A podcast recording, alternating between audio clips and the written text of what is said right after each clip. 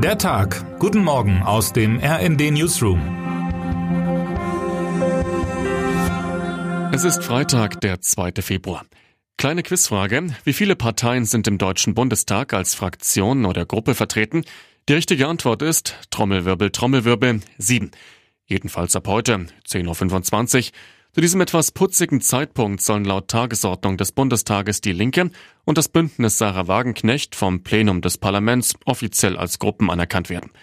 Freitag stopft das Hohe Haus oft viele Dinge in einen kurios anmutenden minutiösen Takt, bevor die Abgeordneten ins Wochenende enteilen. Sechs Fraktionen waren es bisher. SPD, CDU, CSU, Grüne, FDP, AfD und Linke. Nach ihrer Spaltung fallen Linke und BSW kopfzahlmäßig unter die Mindestfraktionsstärke von 5% der Mitglieder des Bundestages und können künftig nur noch als Gruppen agieren, mit weniger parlamentarischen Befugnissen. Wagenknecht war das egal. Die neue politische Formation mag kleiner sein und weniger einflussreich. Hauptsache, Wagenknecht ist die uneingeschränkte Chefin. Hans-Georg Maaßen, der heute seinerseits vom Verfassungsschutz beobachtete frühere Verfassungsschutzpräsident, tickt so ähnlich. Die AfD ist ihm offenbar zu schmuddelig. Die CDU wiederum ist ihm, auch unter Friedrich Merz zu links, er nennt sie Hirntod. Da gründet der feine Herr doch lieber seine eigene Partei, die Werteunion. Ein einziger eitler Unfug. Die eben erst aufgestiegene AfD muss aufpassen, dass sie nicht die Neugründer Wagenknecht und Maaßen etwas abknapsen. Zu allem Überfluss könnte bald auch Hubert Aiwanger, der Chef der Freien Wähler in Bayern, seinen bundesweiten Einfluss erproben wollen.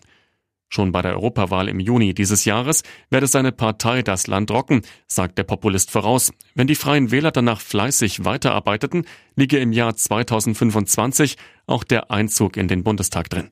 Hand aufs Herz, glaubt außer den emsigen Neugründern natürlich irgendjemand daran, dass man durch eine wachsende Zahl immer neuer kleiner Parteien die großen Probleme lösen kann, mit denen es Deutschland und Europa derzeit zu tun haben, und ist nicht schon der Umstand befremdlich, dass im Fall Wagenknecht eine Partei nach einer Person benannt wurde?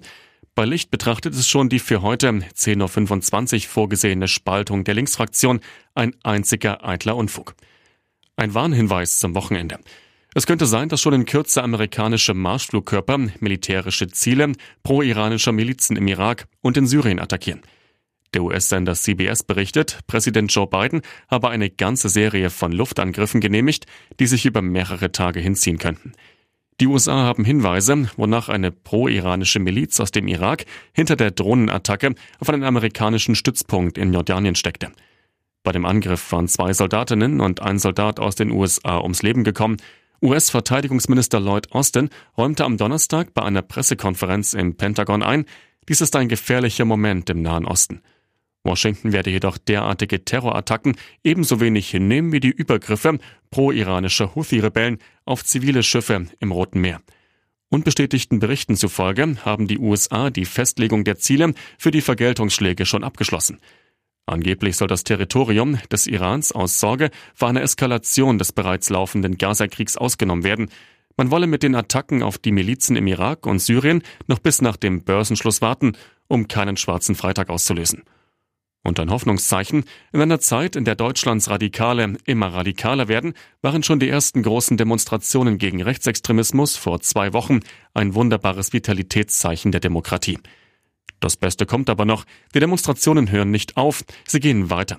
Im Westen und im Osten, nicht zuletzt auch abseits der Metropolen. Gerade dort, das ist inzwischen gelernt, haben auch vermeintlich kleine Aktionen große Effekte. Demonstriert wird heute unter anderem in Flotow, Güstrow und Waltershausen. In Lauf an der Pegnitz heißt heute das Motto Lauf für Demokratie. Nie wieder ist jetzt. Wer heute wichtig wird. Beim erweiterten Kongress der Europäischen Grünen Partei in Lyon wählen die Abgeordneten heute das Spitzenpersonal für die anstehende Europawahl im Juni. Die deutschen Grünen haben die derzeitige Fraktionschefin der Grünen im EU-Parlament, Terry Reinke, vorgeschlagen. Und damit wünschen wir Ihnen einen guten Start in den Tag. Text Matthias Koch, am Mikrofon Tom Husse. Mit rnd.de, der Webseite des Redaktionsnetzwerks Deutschland, halten wir Sie durchgehend auf dem neuesten Stand. Alle Artikel aus diesem Newsletter finden Sie immer auf rnd.de slash der Tag.